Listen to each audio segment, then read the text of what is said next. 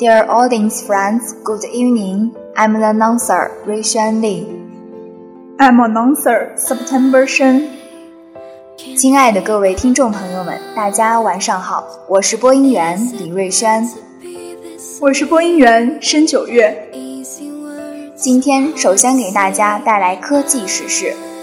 This is the 22-year-old computer wizard who put a stop to the ransomware wizards that caused the chaos around the world. 一位二十二岁的电脑大神破解了在全球造成混乱的勒索病毒。The British surfer, named as Marcus Hutchins, became an accidental hero after halting the global spread of the Unprotected Act. 这位英国网虫名叫 Marcus Hutchins。 这场病毒突袭，因为它没有在全球蔓延。He stopped the virus in just a few hours, by which point it had brought charge to the NHS and thousands of other victims. 他在几个小时内就终止了病毒。到那个时候，这种病毒已经在英国国家医疗服务体系造成了骚乱。给成千上万的受害者带来了麻烦。It is thought he did this from a small bedroom at his parents' home, packed with video games and takeaway pizza boxes. 据称，他是在父母家属于他那间小小的卧室里完成自己的英雄业绩的。卧室里到处都是网络游戏光碟，还有披萨外卖的包装盒。One of Mario's friends said that suffer who had been trained anonymously by the name Malwaretech, was just doing his job when he put a halt to the spread of the virus. Marius 一直以 Malwaretech 网名混迹在推特网上。Marius 的一个朋友，他把终止病毒扩散的英雄壮举当成了自己的例行公事。Marcus realized that by registering a website domain name of virus code, the virus code could be stopped. Marcus 发现，只要注册一个特定网站的域名，就能制止病毒程序的运行。Computer experts have warned the block on the virus may only be temporary and hackers could easily start up a new one combo of infecting millions more computers within days. 电脑专家警告称，对病毒的拦截可能只是暂时的。黑客可以轻而易举地创建一个新的域名， 很快就能继续感染千百万的电脑。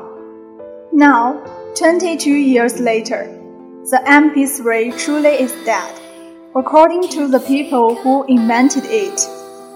二十二年后的今天，MP3 的格式发明者宣布了它的正式终结。The Fraunhofer Institute for Integrated Circuits, a division of the state-funded German research institution that Frank wrote the MP3S development in the late 80s, recently announced that its listening program for certain MP3 related patterns and software of Technicolor and Fraunhofer IIS has been terminated. MP3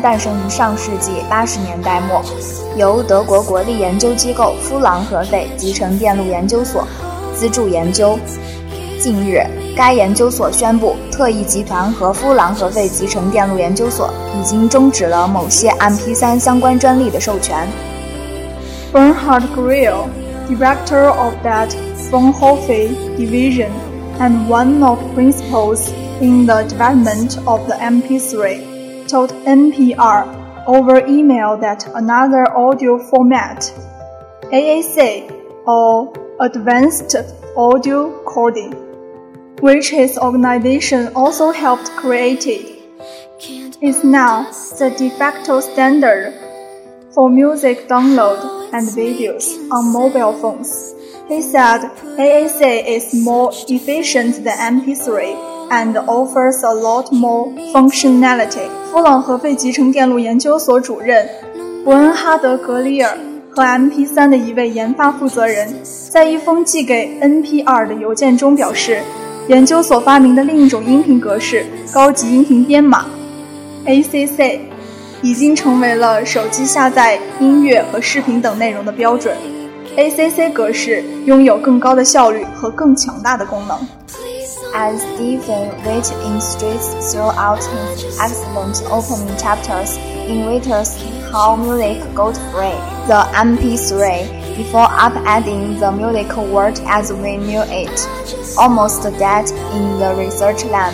史蒂芬·韦特在《音乐是怎么变得免费的》开篇中写道：“早在 MP3 颠覆整个音乐产业之前，他就已经死在了实验室里。” The team of engineers that invented the format was attempting to make it possible to send audio over telephone lines, which could only transmit small amounts of data. Fraunhofer, in competing for the legitimacy it needed to pursue tech companies to actually use MP3s and so actually make money. 研发 MP3 格式工程团队最初试图要让音频格式通过电话线传输。我们知道它的传输速度非常慢， 争取到合法性后，再将其卖给技术公司以获得收益。It was repeatedly beleaguered by clever corporate sabotage and later by pricing. 可惜这些努力总是被盗版等诸多问题所阻挠。Other failures hide on the need for the world to catch up with the technology's possibilities. Along the way, one computer engineer on the team had a patent for music service denied by the German government because it was technological abused at a time. 另外，MP3 格式的开发团队在把握技术态势上也显得无所适从。实验室的一位工程师在当时就提出了音乐流媒体服务的构想，却遭到了德国有关部门的驳回，因为这在当时看来就是天方夜谭。In early 1995, the format was on live sport with one listening deal being the use of the technology by hockey admirals across the US. That spray meeting in which the MP3 was declared had come months later, after another field pitch that denied it being standardized and widely adopted. 早在1995年，MP3 格式开始了自己的生命周期。它首先被应用在 美国的赌场上。然而，它的生命周期其实只有一年，因为各种各样的错误，研究者们始终未能使 MP3 格式标准化和广泛接受。A little later, Fraunhofer began giving away the software that consumers needed to turn compact discs into MP3s at home. The rest is recent history. 之后，研究所决定向消费者免费赠送软件。鼓励用户将压缩磁盘上的歌曲转存到家用电脑 MP3 文件中，从此这一格式便得以广泛传播。And it's not just that more efficient and complete ways of storing music have been developed. There was a deeper problem. 尽管 MP3 比其他存储音乐的方式更加高效，但还有一个严重的问题。The engineers who developed MP3 were working with incomplete information about how our brains process sonic information, and so the MP3 itself was working on false assumptions about how historical we hear. MP3 的开发者们在进行研发的时候，并没有完全把握了大脑处理声音信息的知识，因此 MP3 错误地抛弃了许多必要的信息量。 these programs will be over here thanks to the editor Jin Qi Wang, planners Wei Qin Sun. The audience who love listening our program can download Lichi FM and search FM 3766608 to listening. See you next time. See you. 本期节目到这里就要结束了，感谢编辑王静琪，策划孙伟清。喜欢我们节目的同学们，请下载荔枝 FM，搜索 FM 三七六六零八。我们下期再见，下期再见。